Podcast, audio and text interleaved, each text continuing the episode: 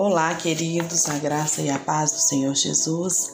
Estamos aqui para começarmos mais um devocional diário com Sara Camelo, hoje, dia 12 de abril de 2021. Vamos dar continuidade ao nosso estudo sobre o poder de um coração sincero, do livro Detox do pastor Aloísio Silva. Então, ontem nós falamos sobre o poder de um coração sincero. E a presença da fé, nós falamos também que a presença da fé ela não significa ausência de dúvidas.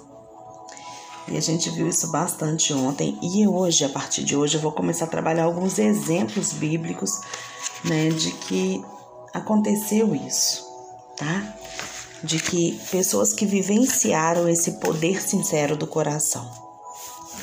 Então, o primeiro exemplo que eu vou trabalhar é o exemplo de Tomé, que tá lá em o versículo, aliás, eu esqueci do versículo chave que está em Hebreus 4, 15 e 16, porque que diz: Porque não temos sumo sacerdote que não possa compadecer-se das nossas fraquezas.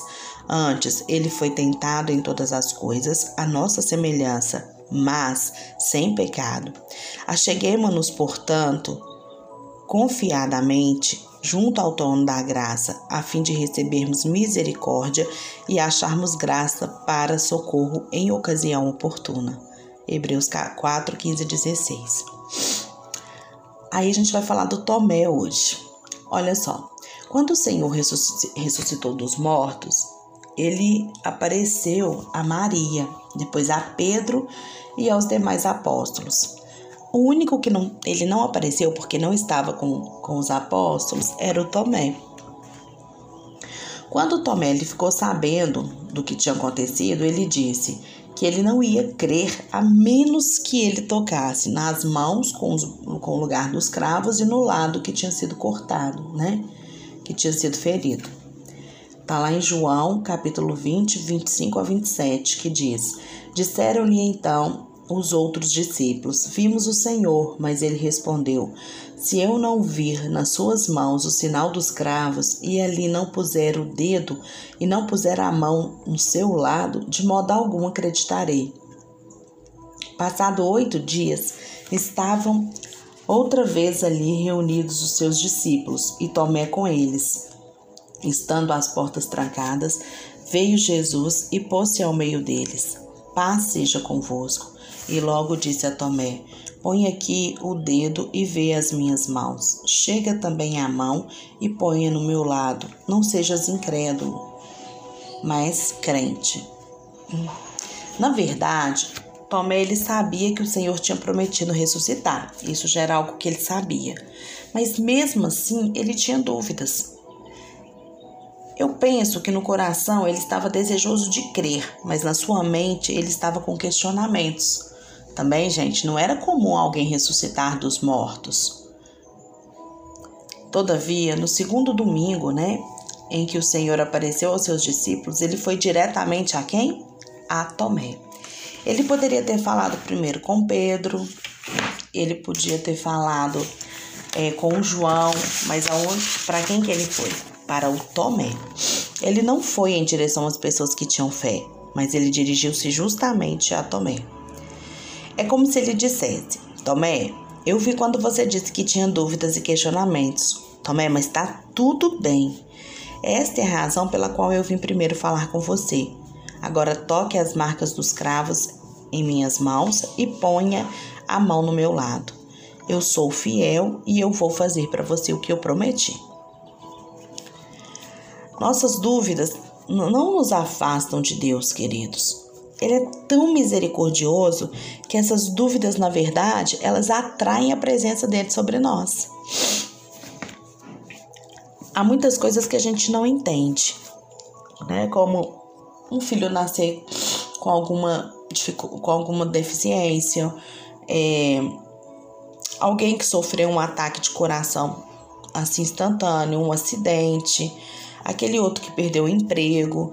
Frequentemente, nós pensamos que a gente deve ser super cristão e nunca derramar uma lágrima, nunca ficar desencorajado, nunca ter uma dúvida. Mas, queridos, nós precisamos ser sinceros com o Pai. Orei e parece que a oração não funcionou. Não é isso que muitas vezes tem no nosso coração? Eu não consigo entender por que, que Deus não sente a minha dor. E por que, que eu sinto essa dor. Onde que Deus está? Se é isso que você está pensando, se é isso que está passando na sua cabeça, não é pecado você ter dúvida. O errado é a dúvida virar incredulidade. Então, antes que ela vire incredulidade, vá diante do Senhor e transforme, entregue ela, para que o Senhor possa responder essas dúvidas. Deus, ele é tocado pelas dores das nossas enfermidades. Quando você sofre, queridos, Deus sofre. Quando você se sente perplexo, assustado, Deus sente a sua angústia. Quando você está desencorajado, ele compreende você. Nesse versículo que eu li aqui para abrir o devocional, porque não temos sumo sacerdote que não possa compadecer-se das nossas fraquezas.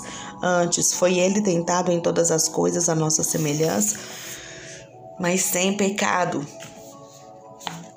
Acheguemos-nos, portanto, confiadamente junto ao trono da graça, a fim de recebermos misericórdia e acharmos graça para socorro em ocasião oportuna. O verbo aqui compadecer-se, porque não tem sumo sacerdote que não possa compadecer-se de nossas fraquezas, é sumatel, que significa compartilhar do mesmo sentimento do outro, sentir como o outro sente. Muito próximo aqui no português da palavra empatia, que significa se colocar no lugar do outro. O Senhor, ele é tocado pelas nossas fraquezas, queridos, e não apenas pelas nossas vitórias. São coisas negativas como a depressão, a angústia, a ira, a raiva, frustração e mau humor que ele diz compreender, que ele disse compadecer-se das fraquezas. Parece inacreditável, não parece? Mas a Bíblia diz que ele sente todas as coisas conosco e por isso ele se compadece e assim temos ousadia para chegar diante do trono da graça. Então, ao invés de ficar carregando uma dor, uma dor sem tamanho e gerando né, mágoa, amargura dentro de você e que vai gerar a incredulidade se não for tratado, Vai diante do Pai. Fala para ele das suas angústias, fala para ele das suas necessidades, das, das suas dúvidas. Pede ele para te mostrar na palavra, comece a estudar a palavra, sabe? Comece a buscar na palavra as respostas para suas ansiedades. Que você vai ver como que ele é fiel e justo para estar tá ali com você e compadecer-se do seu sofrimento. O que você não pode é deixar essa dúvida virar incredulidade. Existem inúmeras pessoas aí por aí que não conseguem, não dão conta de passar por uma dor e ir diante do Senhor porque acham que elas não são dignas de ir diante do Senhor para falar do seu sentimento. Vocês acham que Deus, que Jesus ficou triste com Tomé? Não. Jesus ele foi direto nele. Por quê? Porque Tomé foi sincero e falou: se eu não ver, não tem como eu crer. O certo hoje, depois que nós conhecemos o Senhor e que sabemos do quanto Ele é fiel, sabemos realmente quem Ele é, o certo é a gente crer primeiro e depois ver, né? Mas Aqui no caso, era algo muito novo para o Tomé. E aí a, é, foi muito melhor ele ser sincero. Tem muita gente que passa a vida inteira enganando a si mesmo, fingindo que tá tudo bem, mas na verdade, no fundo, o coração tá duro diante do Senhor, de revolta e de medo.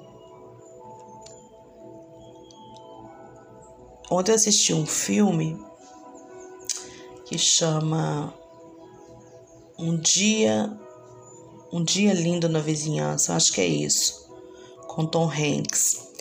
E ele é um apresentador de televisão, mas muito usado por Deus para para transformar as pessoas, é um fato real. E uma coisa que me chamou atenção no filme é que ele pegou um cara para ajudar e esse cara, ele, ele só sabia detonar as pessoas, ele porque ele tinha muita mágoa do pai dele.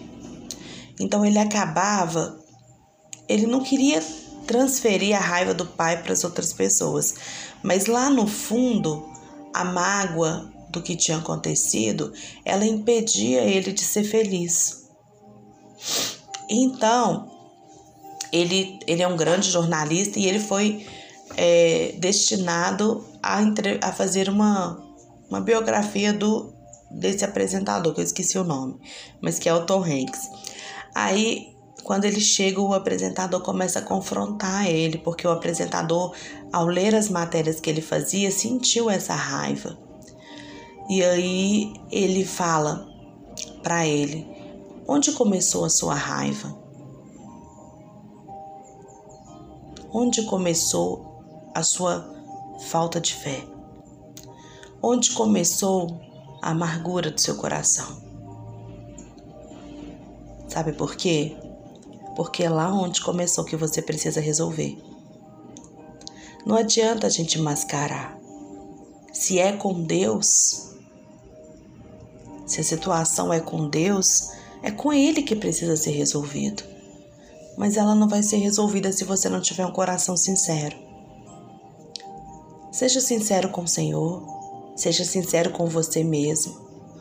Para, para e descobre onde surgiu esse sentimento que está dentro do seu coração hoje.